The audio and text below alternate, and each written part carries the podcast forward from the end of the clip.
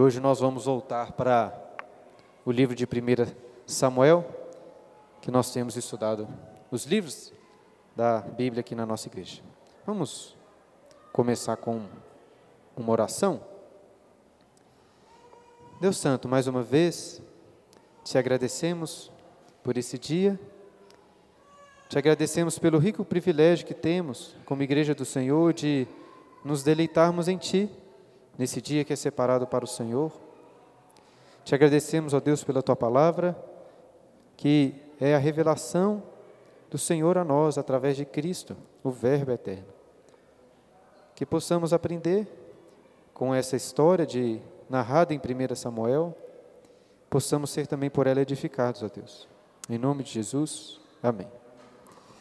Vocês puderem, quero convidá-los a abrirem lá em 1 Samuel capítulo 15.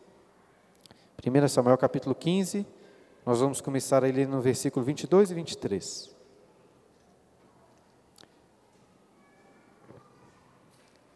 Primeira Samuel 15, 22 a 23 e 23. Diz assim: Porém Samuel disse: Tem porventura o Senhor tanto prazer em holocaustos e sacrifícios, quanto em que se obedeça a sua palavra? Eis que o obedecer é melhor do que o sacrificar, e o atender melhor do que a gordura de carneiros. Porque a rebelião é como o pecado de feitiçaria, e a obstinação é como idolatria e culto a ídolos do lar.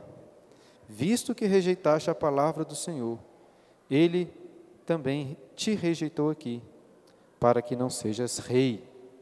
Isso é Samuel falando com Saul. Em todas as aulas, eu tenho enfatizado essa ideia do livro de Samuel de ascensão e queda. No declínio de um líder em Israel, outro começa a ascender para assumir o seu lugar. Nós aprendemos que isso aconteceu com Eli, lá na primeira aula, quando Samuel assumiu o seu lugar como juiz, profeta e sacerdote. Depois, na segunda aula, vimos que Samuel, ainda vivo, deixou sua função como juiz em Israel para a ascensão de Saul. Era um homem alto, um homem forte, um homem belo. Ele seria o rei. Ele parecia externamente o rei ideal para o povo. Porém, já na última aula, um mês atrás, vimos que Saul desde o início teve dificuldades em obedecer ao Senhor e por isso, como acabamos de ler, ele foi reprovado. Ele foi reprovado, é o que Samuel diz. E agora olhe o versículo de número 27 aí na sequência. Virando-se Samuel para se ir, Saul segurou pela orla do manto e este se rasgou. Então Samuel lhe disse: O Senhor rasgou hoje de ti o reino de Israel e o deu ao teu próximo, que é melhor do que tu. Saul foi rejeitado porque era rebelde, porque não obedeceu às ordens do Senhor.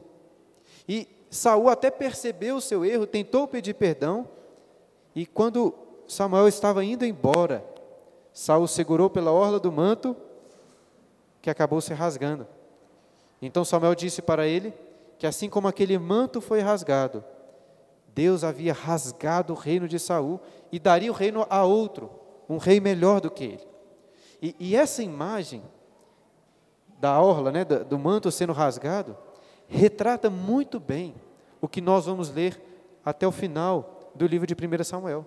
Saul tentando segurar o seu reino com todas as forças, a todo custo. Mas no final, Deus irá rasgar o reino de Saul e entregá-lo a Davi. Nas últimas três aulas, nós estudamos então a primeira metade do livro de Samuel. E eu sei, irmãos, que nós não estamos indo tão rápido assim como eu gostaria a princípio. A minha ideia quando nós começamos essa série na escola dominical dos livros bíblicos era para ter uma visão mais panorâmica de cada livro. Mas eu preciso confessar uma coisa para vocês. É muito mais fácil para mim dividir os estudos em mais aulas. Mais aulas. Por quê? Veja bem, antes de, de preparar a aula de 1 Samuel, o que, que eu precisei fazer? Precisei ler o livro pelo, pelo menos umas duas vezes. Li também, né, 2 Samuel. Depois eu peguei meus livros lá de panorama bíblico para estudar. Também eu escutei várias é, aulas de seminário né, do Antigo Testamento, até alguns sermões também em 1 Samuel. E em todo esse tempo de leitura, de estudo, eu vou escrevendo essas ideias, fazendo fichamento e preparando um, um material bruto, vamos dizer assim. E só quando eu encerro todo esse processo, eu começo a escrever a aula em si. Agora, pense comigo. Eu poderia pegar todo esse material bruto que preparei e fazer um estudo bem resumido em uma única aula do livro de Samuel? Eu poderia fazer isso. Seria mais superficial, mas acho que seria mais proveitoso, até porque rapidamente conseguiríamos ter uma visão geral de todos os livros do Antigo Testamento. Mas qual que é o problema de eu fazer isso? Acho que para vocês, um ponto negativo é que ficaríamos apenas na superfície dos livros.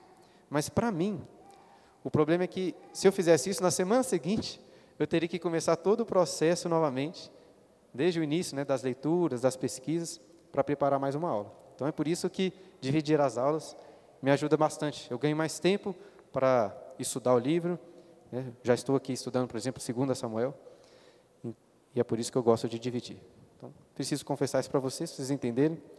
Quem sabe, né, no futuro distante, depois de ter dado as aulas, todas as aulas do Antigo Testamento, eu não possa voltar e fazer resumos. Né?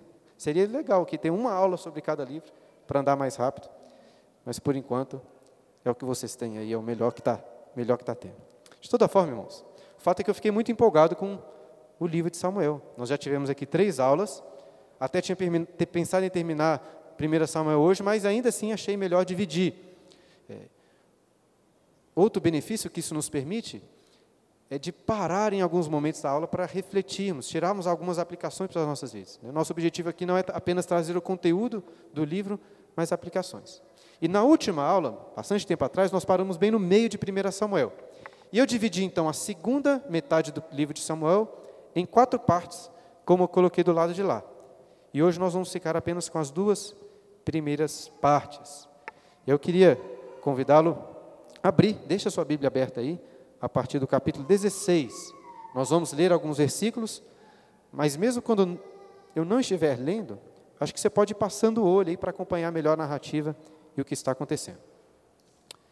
Na última aula, eu destaquei que no capítulo 8, antes de Deus escolher Saul, Deus disse para Samuel o seguinte: Eu constituí para eles, para o povo, para eles um povo, um rei, um rei como eles pediram. E agora chegando no capítulo 16, Deus diz algo diferente. Olha o versículo 1. Disse o Senhor a Samuel: Até quando terás pena de Saul? havendo eu rejeitado, para que não reine sobre Israel? Enche um chifre de azeite e vem, enviar-te-ei a Jessé, o belemita, porque dentre os seus filhos, preste atenção, me provi de um rei. Literalmente no texto hebraico, Deus diz assim: provi um rei para mim. Saul foi um rei para eles. Agora Deus decide escolher um rei para si. E o texto continua, versículo 2: Disse Samuel: Como irei eu? Pois Saul saberá e me matará. Então disse o Senhor: Toma contigo um novilho e dize: Vim para sacrificar ao Senhor. Algumas coisas chamam a atenção nesse texto. A primeira é que Samuel estava com pena de Saul. Por que será? Acho difícil saber ao certo, mas o fato é que Deus reprova essa atitude de Samuel. Deus tinha rejeitado Saul, não era para ter pena. E além disso, o texto mostra que quando Deus disse para Samuel ungir outro rei, Samuel ficou com medo de fazer isso, de Saul descobrir e matá-lo. E essa informação já deixa aqui implícito algo que será explicitado nos próximos capítulos, o quê? Que Saul ficou extremamente perturbado com a ideia de um novo rei assumir o seu lugar. E ele vai fazer de tudo, até mesmo matar pessoas, para não perder o seu reino. Lembre-se novamente daquela imagem de Saul segurando o manto de Samuel a ponto de rasgá-lo. E Samuel? É, o medo nunca foi muito característico deste profeta, né, que desde a infância teve de profetizar em situações difíceis. E agora, mesmo com medo, Samuel não deixou de obedecer ao Senhor. E o texto diz, parece que Deus propõe uma estratégia aí para Samuel, ao invés de é, dizer que iria ungir o novo rei, o próximo rei, Samuel diria que apenas sacrificar ao Senhor, e nisso seria feito, é, feita a unção. Seria sim uma omissão por parte de Samuel para tranquilizar as coisas. Parece que foi uma forma certamente correta, né, já que Deus que disse para ele fazer isso, dele ungir o próximo rei. E a narrativa, irmãos, dessa escolha do rei é muito importante. Samuel chegou ali na cidade de Belém, vai até a casa de Jessé e convida eles para o sacrifício. E quando Samuel entra na casa, ele logo vê quem? Eliabe, o filho primogênito. E teve uma certeza, Samuel teve certeza, este é o ungido do Senhor. Muito provavelmente Eliabe era um homem alto, forte, belo, assim como era Saul. Veja, parece que o próprio Samuel estava com aquela mentalidade antiga dos israelitas. Mas Deus então o adverte, capítulo 16, versículo 7. Porém o Senhor disse a Samuel: Não atentes para a sua aparência, nem para a sua altura, porque eu o rejeitei. Aqui falando de Eliabe, né? Porque o Senhor não vê como o homem. O homem vê o exterior, porém o Senhor o coração. Depois, todos os filhos de Jessé passaram por Samuel, todos foram rejeitados. Então, aí no capítulo 16, versículo 11, perguntou Samuel a Jessé: Acabaram-se os seus filhos? Ele respondeu: Ainda falta mais moço que está apacentando as ovelhas. Disse, pois, Samuel a Jessé: Manda chamá-lo, pois não nos assentaremos à mesa sem que ele venha. Então mandou chamá-lo e fê-lo entrar. Ele era ruivo, de belos olhos e de boa aparência. Apesar de ser o último filho, que ficou aqui de escanteio, Davi, veja aí que ele era um homem belo e de boa aparência externa também. Deus os escolheu. Olha só, na continuação do versículo 12. Disse o Senhor: Levanta-te e unjo, pois este é ele. O versículo 7 que nós lemos no início é um dos principais, eu acho, versículos nas Escrituras, que explicam como que Deus olha para nós. Porque enquanto nós conseguimos enxergar apenas aquilo que é externo, não só na aparência, mas nas atitudes externas, Deus conhece, Ele vê o coração. E onde que nós encontramos essa mesma ideia quando chegamos no Novo Testamento? Quem esteve aqui na igreja no passado deve se lembrar que tratamos muito sobre isso quando estudamos o Sermão do Monte. Porque Jesus ali, ao falar das leis de Deus, condena aqueles escribas, aqueles fariseus hipócritas, que externamente cumpriam todas as regras, mas os seus corações estavam completamente sujos. E nesse contexto, Jesus ensina, por exemplo, que um ódio indevido no coração é assassinato, que um desejo impuro por uma mulher é adultério. De forma que não adianta nada se aos olhos humanos você pareça ser uma pessoa correta, piedosa. Por que não adianta? Porque Deus vê o coração. E a pergunta é: como que você se sai diante desse olhar íntimo de Deus? Eu sei que, que muitos não passariam nem nessa aparência externa, né? Se Deus olhasse para muitos aqui, para ser rei em Israel, não iam servir. Mas e o seu coração? Será que Deus poderia escolher algum de nós para ser rei em Israel? ou seríamos como os outros irmãos todos rejeitados. Agora, Davi não foi escolhido, irmãos, porque Deus olhou no mais íntimo do coração dele e viu ali apenas beleza, virtudes. Davi era pecador como nós somos. A questão é que o coração de Davi, além de pecador, era também um coração contrito, humilde, arrependido e que confiava na graça de Deus. É isso que o qualificou para ser o ungido de Deus, e é exatamente isso também que nos qualifica para sermos os ungidos do Espírito Santo. Então, voltando aqui à narrativa, a partir desse momento, acontece uma mudança muito significativa na história. Olha aí os próximos versículos, capítulo 16, versículo 13. Tomou Samuel o chifre do azeite e ungiu no meio dos seus irmãos. E daquele dia em diante o Espírito do Senhor se apossou de Davi então Samuel se levantou e foi para Ramá. Tendo-se retirado de Saul o espírito do Senhor, da parte deste, um espírito maligno o atormentava. Então, como nós vimos lá no livro de Juízes, Deus concediu o seu espírito para alguns líderes em Israel, em alguns momentos, capacitando-os para cumprir o livramento, os intentos de Deus. Isso aconteceu com vários dos juízes, aconteceu com Saul e agora acontece com Davi. Mas talvez uma diferença é que geralmente o Espírito é concedido em momentos específicos. Mas olha que em relação a Davi, o texto diz que daquele dia em diante, o Espírito do Senhor se apossou de Davi. Me parece algo mais permanente. E ao mesmo tempo o texto diz que o espírito se retirou de Saul e no lugar um espírito maligno da parte do próprio Deus atormentava Saul. E aqui eu acho que Saul serve como um excelente exemplo do que significa se afastar de Deus. Porque ele ilustra muito bem aquilo que acontece com muitas pessoas que chegam na igreja, são batizadas, professam a fé, recebem muitas bênçãos por estar entre o povo de Deus, mas em algum momento se afastam do Senhor, né, se tornam apóstatas. E a vida de pessoas assim costuma ser muito miserável. Eu acho que é até pior do que a vida daqueles que nunca conheceram o Senhor. Como se um espírito maligno mesmo atormentasse essas pessoas. E diante desse tormento afligido aí pelo espírito maligno, que Deus enviou sobre Saul, o que que Saul deveria fazer? Ele deveria se arrepender dos seus pecados. Ele deveria buscar a graça de Deus. Mas infelizmente nós não encontramos em nenhum lugar arrependimento em Saul. O que, que ele faz? Olha o versículo 15. Então os servos de Saul lhe disseram: Eis que agora um espírito maligno enviado de Deus te atormenta. Manda, pois, Senhor nosso, que teus servos que estão em tua presença busquem um homem que saiba tocar harpa. E será que quando o espírito maligno da parte do Senhor vier sobre ti, então ele a dedilhará e te acharás melhor. Disse Saul aos seus servos: Buscai-me, pois, um homem que saiba tocar bem e trazei-mo. É. Nós poderíamos dizer que, coincidentemente, Davi sabia tocar harpa com maestria e por isso ele foi escolhido para tocar para Saul. No entanto, nós sabemos muito bem que é a providência de Deus guiando as coisas. Inclusive uma, uma providência bem irônica, porque Deus coloca Davi dentro da casa de Saul. Ou seja, aquele que iria aliviar o tormento de Saul era indiretamente a causa do tormento de Saul, porque Davi que era o escolhido para tomar o reino de Saul, o que ele estava muito preocupado.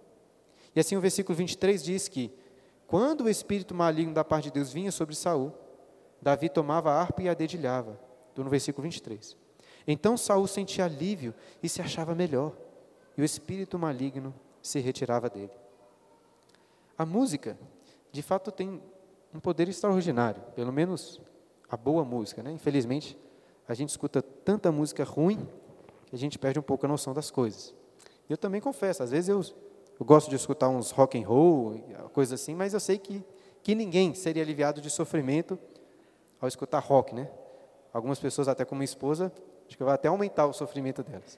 Agora, se você realmente parar tudo para escutar uma música de qualidade. Ainda mais se for uma música que está sendo tocada ao vivo. É certo que você encontrará alívio para os seus tormentos. Mas algo importante: por melhor que seja a música, ainda que ela traga alívio, como trazia para Saul, ela não pode curar o maior tormento das nossas almas. Ela não pode curar o nosso pecado. E, e eu acho que esse é o problema de pessoas que, como Saul, se afastam de Deus. São pessoas que tentam se consolar, tentam preencher o vazio dos seus corações ou os tormentos da sua alma com coisas boas que Deus deu.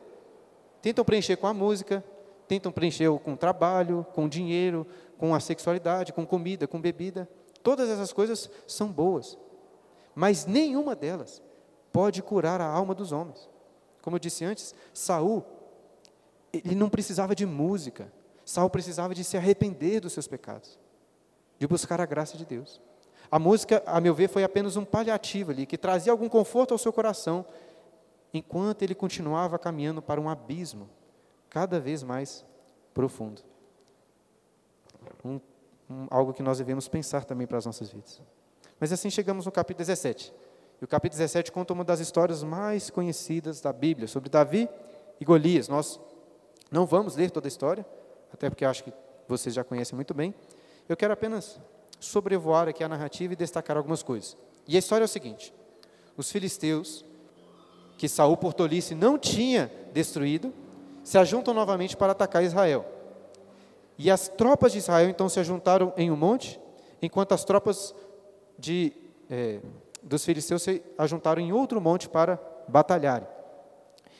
E uma consequência quase que inevitável das regras, das, das guerras, de todas as guerras, era a morte de muitos soldados, pelo menos as guerras antigas, né? É, tanto do lado vencedor como do lado perdedor, muitas pessoas morriam. E por isso, que um costume muito comum nas guerras em vários períodos da história era este duelo de campeões, em que cada exército escolhia o seu herói, o seu campeão, para disputar, para guerrearem, e assim a batalha fosse decidida entre eles, entre apenas os dois, para que não, não precisasse morrer muitas pessoas. E nós vemos isso em várias histórias antigas, por exemplo, na Ilíada, uma história famosa, né, quando Aquiles luta contra Heitor, exatamente nessa, nesse propósito. Mas eu, particularmente, não tenho tanta convicção de que essa é uma estratégia que funcionava. Porque muitas vezes, mesmo depois dessa disputa entre os campeões, os exércitos iam para o pau e morria muita gente de toda forma. E aqui, acho que acontece mais ou menos o mesmo. Né? Encontramos um duelo de campeões.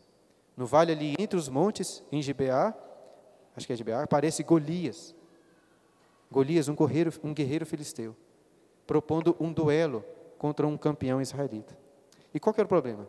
O problema é que Golias, pelos cálculos que a gente faz aí dos côvados, tinha 2,8 metros de altura, quase 3 metros. E Golias não era um gigantão desses que existem aí, dos recordes do Guinness, todo desengonçado. Ele era um cara forte, alto. Eu imagino que é como se ele fosse tipo um Shaquille O'Neal da vida, só que maior e mais forte. E ele vestia uma imensa armadura. Ele carregava uma poderosa lança. Como vocês acham que esses israelitas ficaram diante do desafio de Golias? Olha o capítulo 17, versículo 11. Ouvindo Saul e todo Israel essas palavras do filisteu, espantaram-se e temeram muito. Lembre-se que Deus tinha falado explicitamente a, Saul, a, a Samuel que Saul seria escolhido para quê? Para livrar o povo de Israel dos filisteus. Então é certo que Saul era o homem para lutar contra Golias, mas Saul se acovardou. Saul era o maior entre os israelitas. No entanto, diante do Golias, ele se sentiu pequeno. E eu até acho que outro possível nome para esse duelo seria o nome de Jonatas, filho de Saul. Porque Jonatas já tinha, sido, já tinha provado ser um valente de guerra, um herói. E eu gosto muito de Jonatas. Mas parece que ele se acovardou também diante de Golias. O texto diz que todos se acovardaram. E o texto diz aí que todo o povo ficou espantado. É como se estivessem dizendo assim, né? Oh, quem agora, né? Quem poderá me defender? Mas não seria o Chapolin Colorado, seria o pastor de ovelhas colorado, né? De cabelos ruivos, agindo pelo nome do Senhor. Davi já tinha sido apresentado no livro como escolhido de Deus para ser o novo rei. Mas até agora a gente não sabia muito bem dele. É agora, a partir desse momento, que Deus vai começar a revelar o coração deste homem que confiava nele. E como Davi ainda era moço, não tinha ido para a guerra com seus irmãos, tinha ficado em casa. Ele ia apenas algumas vezes ao acampamento de guerra para levar ali provimentos, queijo, pão, etc. E em certo dia, amando do seu pai, Davi foi até o acampamento para levar pães e queijos. E ele chegou exatamente no momento em que Golias passou à frente do exército filisteu e disse, e, e propôs novamente aquele duelo. E quando Davi ouviu aquelas palavras, Davi fez duas perguntas. A primeira está aí no versículo 26. Então, 17 e 26. Então falou Davi aos homens que estavam consigo, dizendo: Que farão aquele homem que ferir a este filisteu e tirar a afronta sobre Israel? Então, em relação a essa primeira pergunta de Davi, os homens disseram que Saul tinha oferecido a quem matasse Golias grandes riquezas, que daria sua filha por mulher a este homem, e o melhor, isentaria a casa do pai dele de impostos.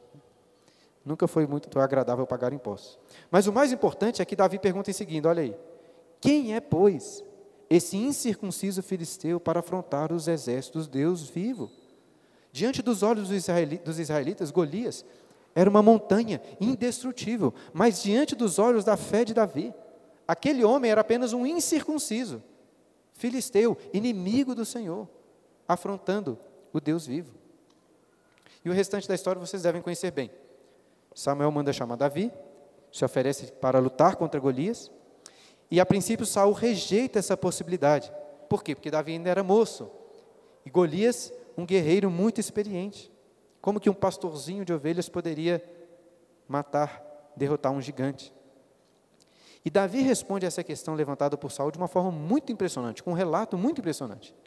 Ele diz que certo dia, um leão tinha tomado um cordeiro do rebanho de seu pai. Então Davi foi atrás do leão, o encontrou, conseguiu tirar o cordeiro da boca dele, agarrou o leão pela barba e o matou. Isso é muito impressionante. E depois, até meio difícil de entender exatamente o que, que Davi está contando, mas parece que algo semelhante aconteceu com um urso, que Davi também matou. Um urso. Não sei quantos aqui já assistiram aquele filme do Leonardo DiCaprio, O Regresso, mas se vocês assistiram, devem ter uma ideia que lutar com um urso não é brincadeira. Davi matou um urso, matou um leão. Agora, ele não fez isso porque ele era um guerreiro habilidoso e forte. De, de fato, ele era um guerreiro habilidoso e forte. Mas olha o que, que ele diz para Saul, 17:36. O teu servo matou tanto o leão como o urso, 36. Este incircunciso filisteu será como um deles, porquanto afrontou os exércitos do Deus vivo. Disse mais Davi: O Senhor me livrou da garra dos leões, do, do leão e, da, e das do urso. Ele me livrará da mão deste filisteu. Então disse Saul a Davi: Vai-te, e o Senhor seja contigo. Davi proclama aqui aquilo que o povo de Israel, e em especial aquilo que Saul deveria confiar. Deus iria livrá-los. E de alguma forma, Saul parece até se convencer dessa, dessa possibilidade e diz que Davi poderia ir para a batalha. Inclusive, Saul emprestou a própria armadura dele para Davi. Aquelas figuras de revista infantil geralmente retratam Davi como se fosse uma criancinha, né, com a armadura de, de Saul, assim, com as mangas saindo pelos braços. Mas esse não é um, um retrato correto do que aconteceu. Davi era jovem, mas certamente era um homem alto. Saul não tentaria dar a sua armadura para uma, um menino. O problema não era questão do tamanho, o problema é que Davi não estava acostumado a usar armaduras. Ele nunca tinha usado antes. Ele não conseguia se movimentar direito. E ele deixa aquilo para lá. Davi realmente confiava que a vitória pertencia a Deus. Ele decide ir para aquela batalha com as suas próprias roupas de pastor: um cajado, uma funda, cinco pedras. E, e era assim, irmãos, para fazer um contraste ainda maior entre ele e Golias, com aquelas suas armaduras pesadíssimas, as suas armas. Iria lutar com um jovem pastor com sua funda. E este contraste é descrito aí nos versículos 41 a 47. Olha só. O filisteu também se vinha chegando a Davi, e o seu escudeiro ia diante dele. Olhando o filisteu e vendo a Davi, o desprezou, porquanto era moço, ruivo e de boa aparência. Disse o filisteu a Davi: Sou eu algum cão para vir, vires a mim com paus? E pelos seus deuses amaldiçoou o filisteu a Davi. Disse mais o filisteu a Davi: Vem a mim, e darei tua carne às aves do céu e às bestas feras do campo. Davi, porém, disse ao filisteu: Tu vens contra mim com espada e com lance e com escudo. Eu, porém, vou contra ti em nome do Senhor dos Exércitos, o Deus dos exércitos de Israel, a quem tens afrontado. Hoje mesmo o Senhor te entregará nas minhas mãos.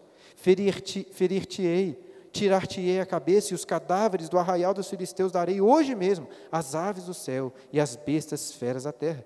E toda a terra saberá que a Deus, Israel, saberá toda essa multidão que o Senhor salva não com espada, nem com lança, porque do Senhor é a guerra, e Ele vos entregará nas nossas mãos. Os pacifistas certamente ficam horrorizados com esse texto aqui.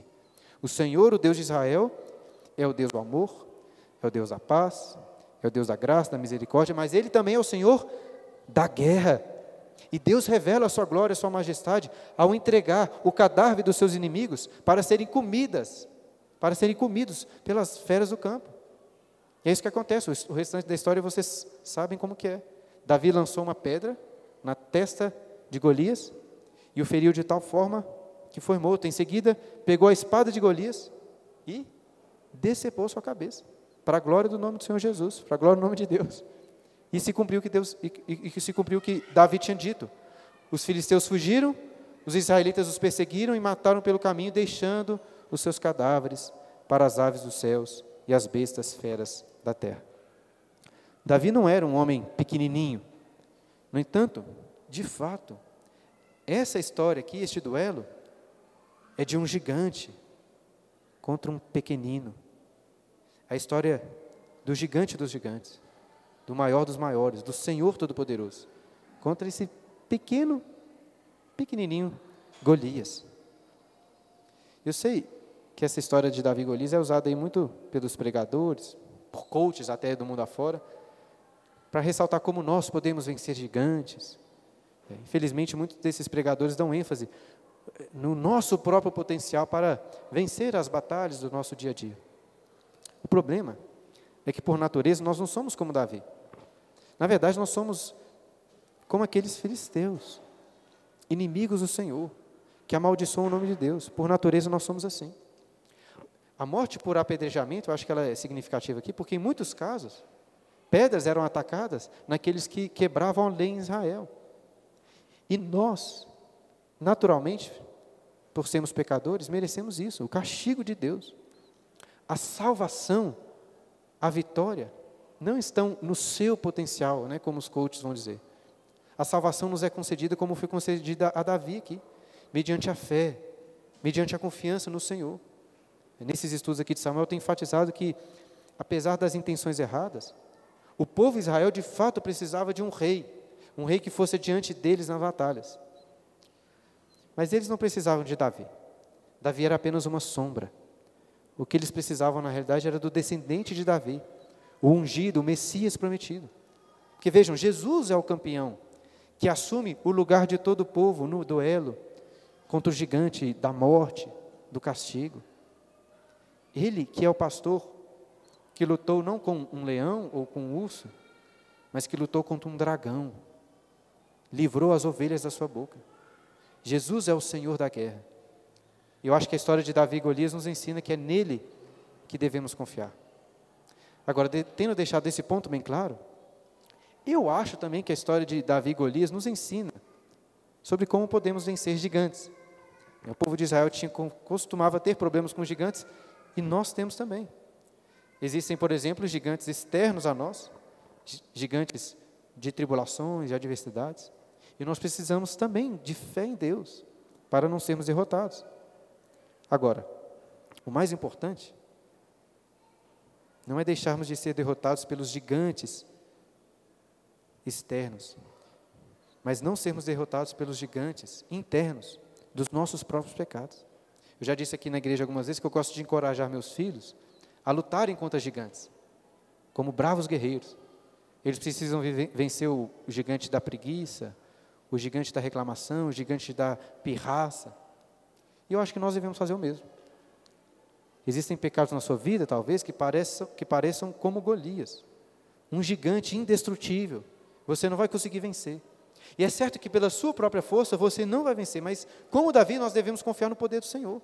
Agora, não adianta nada ficar covardado como ficaram os israelitas, porque pela fé no poder de Deus você deve, como Davi, lutar contra o seu pecado, apedrejar, mortificá-lo.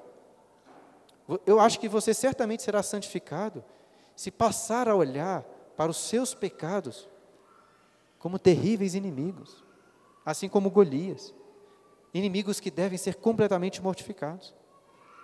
Eu já incentivei aqui na igreja algumas vezes que os irmãos é, usem os salmos bíblicos para fazerem orações. E se você já fez isso, em alguns momentos vai se encontrar em alguns salmos orando para Deus libertá-lo dos seus inimigos, para Deus destruí-los, para Deus exterminá-los. E talvez alguém, algum de vocês aí tenha de fato inimigos. Mas eu, por exemplo, pelo menos hoje, eu não tenho nenhum inimigo assim que eu fique orando para Deus exterminar, nenhuma pessoa. Não costumo fazer isso não. Mas dessa forma, né, quando eu chego em Salmos assim, ao ler sobre os inimigos, geralmente eu tento visualizar os meus piores inimigos, que não são externos, mas são internos, os meus pecados. E peço para que Deus os extermine, nos livre deles, e me livre deles. E eu acho, então, que não tem problema um pouco a gente alegorizar essa história aqui de, de Golias, né, comparando ele com, com os nossos pecados. Espero que tenha sido útil para vocês essa, essa reflexão. Mas agora precisa de passar para a segunda parte, vai ser um pouco mais rápida, a partir aí do capítulo 18. Mas ainda antes, deixa eu fazer duas observações rápidas no final do, versículo, do capítulo 17. A primeira é para destacar uma fala aí que eu acho muito engraçada. Olha o versículo 55. 17, 55. Quando Saul viu sair Davi a encontrar-se com o filisteu, disse a Abner, o comandante do exército: De quem é filho este jovem, Abner? Respondeu Abner: Tão certo como tu vives, ó rei, eu não sei, não o sei. Talvez você não ache nada demais, mas há bastante tempo, quando eu e a Clara estávamos lendo o livro de Samuel, nosso culto doméstico, a gente chegou a esse versículo e achamos muito engraçado a forma como Abner responde a pergunta. Na época, eu e a Clara ficávamos conversando assim, ela ficava me zoando. Eu perguntava uma coisa assim, Clara, onde está meu cinto? Ela falava assim, tão certo como tu vives, ó rei, eu não sei. Mas a segunda observação que tem a ver, é para aqueles que leram com atenção, talvez possam estranhar a sequência dos acontecimentos aí. Porque veja bem, no capítulo 16, Davi já tinha sido apresentado a Saul. Ele já o conhecia, porque ele tocava a harpa para Saul. Agora, no final do capítulo 17, Saul está perguntando sobre Davi, de quem que ele era filho. Parece até que Saul não conhecia direito Davi. Mas se você prestar atenção, verá que Saul não está curioso saber quem é Davi, mas a pergunta é sobre quem é o pai de Davi. Essa informação já tinha sido dada, depois você pode conferir, 1 Samuel 16, 18, mas minha impressão é que Saul não tinha prestado muita atenção. Mas agora a situação é diferente. Por que, que é diferente? Porque era importante para ele saber de quem Davi era filho. Por causa das promessas que ele fez. De dar sua filha em casamento e também de quê? De isentar a casa do pai dos impostos. Né? Estou ressaltando esse ponto aqui, porque quando eu li eu fiquei com muita dúvida sobre isso. E também porque eu sei que vários críticos ficam levantando essas, essas aparentes contradições para alegar um erro na narrativa, mas claramente não é o caso. Enfim, vamos para a segunda parte. Como eu disse, vai ser um pouco mais rápido, aí nos capítulos 19 e 20, que eu coloquei Saul com medo de Davi. Eu quero explicar para vocês como que Saul passou a ter medo de Davi. Até então, Saul não estava vendo Davi com maus olhos, pelo contrário. Após a luta contra Golias, Saul nem deixou Davi voltar para casa, mas falou que ele ficasse com ele. Davi foi colocado sobre as tropas dos exércitos de Saul. Mas ao trazê-lo mais para perto, Saul acabou criando um, entre aspas, problema para si mesmo. Porque Deus estava abençoando Davi. E todos começaram a admirar Davi, a amá-lo. O próprio filho de Saul, Jonatas, se apegou com muito amor a Davi. Eu quero ainda falar na próxima aula sobre a amizade deles, Jonatas e Davi, porque eu acho muito admirável. Eu, particularmente, passei a gostar muito mais de Jonatas ao ler com calma o livro de Samuel. Mas, assunto para a próxima aula. O importante agora é destacar como que as pessoas começaram a admirar tanto a Davi, que Saul começou a ficar com inveja dele, a enxergar Davi como um rival. E o estopim disso foi aquele canto das mulheres. Olha, capítulo 18, versículo 6. Sucedeu, porém, que vindo Saul e seu exército, e voltando também Davi de ferir os filisteus, as mulheres de todas as cidades de Israel saíram ao encontro do rei Saul cantando e dançando com tambores, com júbilo e com instrumentos de música. As mulheres se alegravam e cantando alternadamente diziam: Saul feriu seus milhares, porém Davi os seus dez milhares. É claro que Davi não matava sozinha dezenas de milhares de inimigos. Né? É igual canta aí de torcida de futebol, sempre tem exagero. Mas o ponto é que as mulheres estavam louvando mais a Davi do que Saul. Então, versículo 8. Então Saul se indignou muito, pois essas palavras lhe desagradaram em extremo, e disse: Dez milhares deram elas a Davi, e a mim somente milhares? Na verdade, que lhe falta, senão o reino? Daquele dia em diante, Saul não via a Davi com bons olhos. É impressionante o que o louvor dos homens, no caso aqui o louvor das mulheres, pode fazer com um coração invejoso. Saul ficou extremamente indignado. E por um lado, essa chateação dele faz sentido. Porque, a meu ver, o canto das mulheres, de uma forma proposital, tinha como objetivo diminuir Saul em relação a Davi. Elas estavam propositadamente desprestigiando ele. E a pergunta de Saul, na verdade, né, que lhe falta senão o reino? Essa pergunta faz todo sentido.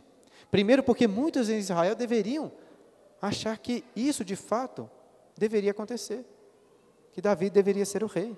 E de, e de fato, Davi havia sido ungido por Samuel para ser o rei em Israel. Mas de toda forma, Saul falha muito em como lidar com a situação. Saul falha em não perceber os seus erros que o levaram a perder o reino em primeiro lugar. Ele falha em não se arrepender por causa desses erros. Ele falha também em não reconhecer Davi como um homem melhor do que ele. Veja, Jonatas, filho de Saul, que seria o próximo rei, não teve dificuldades em reconhecer que Davi era um rei melhor, um homem melhor. E por fim, Saul falhou em desconfiar de Davi como se Davi quisesse tomar o seu reino. E de fato, irmãos, Davi vai assumir o trono. Mas o restante da história vai mostrar claramente que Davi não estava disposto a tomar o reino pela sua própria força. Saul não tinha motivo para desconfiar de Davi. Mas a inveja, a indignação de Saul chegaram a tal ponto que ele decidiu matar Davi com as suas próprias mãos. O versículo 10 diz aí que no dia seguinte, Davi estava lá tocando a harpa para Saul. E ao invés da música acalmar Saul, como costumava fazer antes, aconteceu o contrário. Enquanto ele ouvia música, olhando ali para Davi, tocando a harpa, ficou cheio de ódio. O espírito maligno tomou de tal forma que ele decidiu arrojar a sua lança sobre Davi, e por duas vezes ele fez isso. E por duas vezes Davi conseguiu desviar. Algo muito impressionante é relatado aqui. Em primeiro lugar, é impressionante porque Saul errou o alvo duas vezes. Saul era um guerreiro. Saul certamente sabia arrojar a sua lança com habilidade. E veja, Davi parado tocando uma harpa, era um alvo muito fácil, né? não, não era um animal correndo na, na selva, um soldado na batalha. Era um homem parado tocando harpa. Eu não sei se o Davi tinha um, aquele instinto aranha, né, do Homem-Aranha, mas de alguma forma ele conseguiu sair do ataque de Saul. Ele errou duas vezes. Eu quero ressaltar isso para mostrar como que a cegueira espiritual de Davi estava afetando todos, todos os seus sentidos até. E além disso, o relato é impressionante porque mostra que Deus estava livrando Davi. Antes da luta contra Golias, Davi disse a Saul que Deus iria o livrar do aquele gigante, como livrou do leão. E eu imagino que Davi não esperava que Deus teria agora que o livrar do próprio rei Saul. Foi isso que aconteceu. E eu acho que talvez de início, Davi achou que Saul estava meio fora de si. E eles acabaram se afastando. Olha o que o texto diz, 18, 12. Saul temia a Davi, porque o Senhor era com esse e se tinha retirado de Saul. Pelo que Saul afastou de si e pôs por chefe de mil. Ele fazia saídas e entradas militares diante do povo. Davi lograva bom êxito em todos os seus empreendimentos, pois o Senhor era com ele. Então, vendo Saul que Davi lograva bom êxito, tinha medo dele. Toda a inveja e raiva de Saul contra Davi estavam alicerçadas sobre esse sentimento. Medo. Por duas vezes o texto diz que Saul ficou com medo de Davi, por quê? Porque o Senhor era com Davi e Deus tinha se retirado de Saul. Saul estava percebendo que o que Samuel tinha profetizado estava se cumprindo. Deus rejeitou Saul e estava escolhendo um homem melhor do que ele. Mais uma vez, ao invés de se arrepender, de se voltar para o Senhor, Saul se levanta contra Deus, contra os propósitos de Deus, e continua tentando matar Davi. E agora ele passa a um método indireto. Saul coloca Davi na frente das batalhas, com desejo que ele fosse morto em guerra.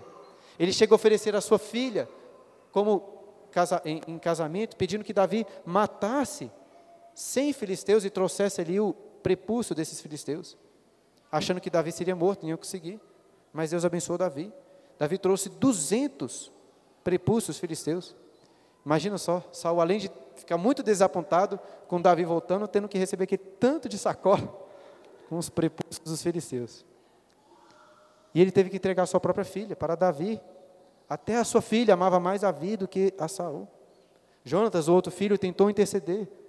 E a princípio, o texto diz até que Saul disse para Jonas que não mataria Davi. Mas essa paz entre os dois durou só até o momento em que Deus começou novamente a abençoar Davi nas batalhas. Saul se irou novamente contra Davi, tentou matá-lo pela terceira vez com uma lança e errou, porque Deus livrou Davi de suas mãos.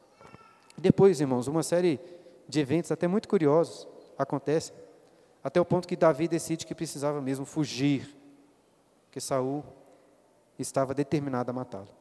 E na próxima aula, na próxima parte, veremos Davi assim, como um fugitivo e Saul o perseguidor. Como eu disse no início, o que encontramos nessa segunda metade de 1 Samuel é essa imagem de Samuel tentando rasgar, segurar o seu reino a todo custo, como segurou o manto, mas tendo o seu reino rasgado. Deus iria dar o reino para Davi. Infelizmente, Saul, o rei que tinha sido ungido pelo Senhor para libertar o povo de Israel, se tornou inimigo de Israel. Inimigo pior do que os filisteus. E desde Gênesis, que estamos estudando aqui, estamos vendo que a história da redenção, contada nos livros, bíblicos, está resumida naquela maldição dada à serpente. Porém, inimizade entre ti e a mulher, entre a sua descendência e o seu descendente. Este te ferirá a cabeça, e tu lhe ferirás o calcanhar. Saul passou para o lado dos inimigos de Deus, para o lado da serpente. Saul se tornou aqui como faraó, que matou milhares de israelitas com medo de perder o seu trono, o seu poder. E Saul também, irmãos, se tornou semelhante a outro rei.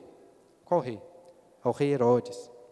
Pensando na conclusão do, desse, dessa aula, eu, na, eu, pense, eu lembrei né, que nós estamos aí chegando bem perto da comemoração do Natal. E coincidentemente essa história de Saul perseguindo Davi nos lembra da história do Natal. Estamos aqui na história de 1 Samuel, vendo o rei Saul com medo de perder o seu trono para Davi. E por isso, de todas as formas, ele tenta perseguir e matar Davi. No entanto, Deus livrou Davi das mãos de Saul, porque Davi era ungido de Deus, o Messias. A palavra ungido, já mostrei para vocês, é a mesma palavra para Messias. E na história de Natal? Encontramos outro ungido que está sendo perseguido, Jesus, o filho de Davi, o verdadeiro ungido, o verdadeiro Messias. E quem assume a descendência da serpente na história do Natal? É o rei Herodes. Por quê? Herodes, como Saul, estava com medo de perder o seu trono. Quando ele, quando ele ouviu dos reis que havia nascido o rei dos judeus, dos reis não, né, dos magos apenas, quando ele tinha ouvido dos magos que o rei dos judeus havia nascido em Belém, Herodes decide matar todas as crianças masculinas daquela região, na esperança de assim matar o rei prometido. Nós, mas como você sabe muito bem, da mesma forma que Deus livrou Davi, Deus livrou o seu filho. E por seu filho estou me referindo tanto a Davi como Deus. Porque aquele menino era filho dos dois, né? filho de Davi, mas filho do próprio Deus. Enfim, irmãos, nós estamos estudando esses livros da Bíblia, da, da Bíblia de uma forma mais ou menos panorâmica. E o meu grande esforço, né, desde, desde o início, é tentar mostrar para vocês como que todos os livros da Escritura, de alguma forma, apontam, estão contando, preenchendo essa história, a história da redenção que aponta para a pessoa de Cristo. E a palavra eterna, né? Cristo, a palavra eterna, é através dele que nós podemos conhecer quem Deus é em sua plenitude, podemos conhecer todas as coisas. O nosso objetivo nessas aulas é exatamente esse, ao estudar os livros da Bíblia. E olha, eu particularmente gosto muito dessa época do Natal. Eu gosto das celebrações que estão envolvidas, eu gosto do, dos encontros de família, eu gosto dos enfeites, eu gosto dos presentes, eu gosto, não sei se vocês vão escandalizar, mas eu gosto até do Papai Noel. Mas em especial eu gosto de toda aquela comilança do Natal. E, e, veja, eu sei que existem vários irmãos que têm dificuldades com a comemoração do Natal, e eu entendo, visto que existe, em muitos contextos, um esvaziamento muito grande do real significado do Natal. E, de fato, a verdadeira beleza do Natal não está numa família reunida diante de um banquete muito gostoso. Porque melhor que sejam, essas comemorações são apenas um, um paliativo, seriam apenas um paliativo, como era a música para Saul, que aliviava os seus tormentos. A verdadeira beleza do Natal está naquele menino da manjedoura, né? o filho de Davi, o Messias, o rei dos judeus, né? o rei dos reis. Então, se você, como eu, gosta de celebrações de Natal, eu quero encorajá-lo a se alegrar com seus familiares, se alegrar com os presentes, com a comida boa, sem uva passa, né? Mas em tudo que você fizer, a sua alegria, a sua confiança, como, como vimos com Davi, tem que estar no Rei Jesus. Toda a história do Natal, toda, toda a história do universo é sobre Jesus. E verdadeiro deleite, alegria, satisfação só é encontrado, só são encontradas nele. Se a verdadeira fonte de alegria e prazer estiver em Jesus. Fica essa reflexão para vocês aí sobre o Natal. Não sei se vocês vão comemorar ou não, mas quando você estiver comendo aquela comida, você gosta de uva passa, Simon? Não, né? Ruim demais. estiver comendo aquele comidinha farofinha sem uva passa, você dá louvores ao Rei Jesus. É isso que a gente tem que fazer. Perguntas? Nós temos aí 10 minutos. É, em especial, perguntas sobre essa parte. Não venham perguntar sobre Natal, não. Sobre 1 Samuel. Se pode né, ter árvore de Natal, essas coisas, isso aí você, cada um decide. Ou então pergunta depois para o presbítero Éder. Alguém? Pergunta sobre 1 Samuel? Nós lemos uma parte aí que tem vários textos polêmicos, né? Se alguém ficou com alguma dúvida. Se tiver alguma polêmica, eu vou passar para o Humberto igual ele fez semana passada. Não, antes disso, eu já pergunto, né, minha vingança pela semana passada, né? É, esse espírito maligno que atormentava Saul, nós podemos entender isso da mesma forma que nós entendemos o endurecimento do coração de Faraó, ou seja, Deus entregou, eh, teria entregado Saul aos desígnios pecaminosos do seu coração, e isso seria esse espírito maligno, como é que nós interpretaríamos isso? Espero que tenha sido uma pergunta bem difícil, tá? Nada, pergunta facílima, né?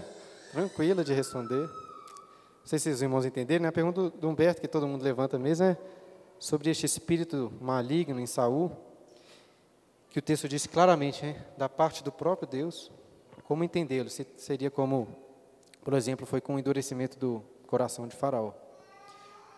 É, no caso de Faraó, não é dito nada sobre um espírito maligno. Quando o texto em Samuel fala de um espírito maligno, a, impressão que o texto me dá é que realmente havia um espírito demoníaco, maligno, que atormentava Saul.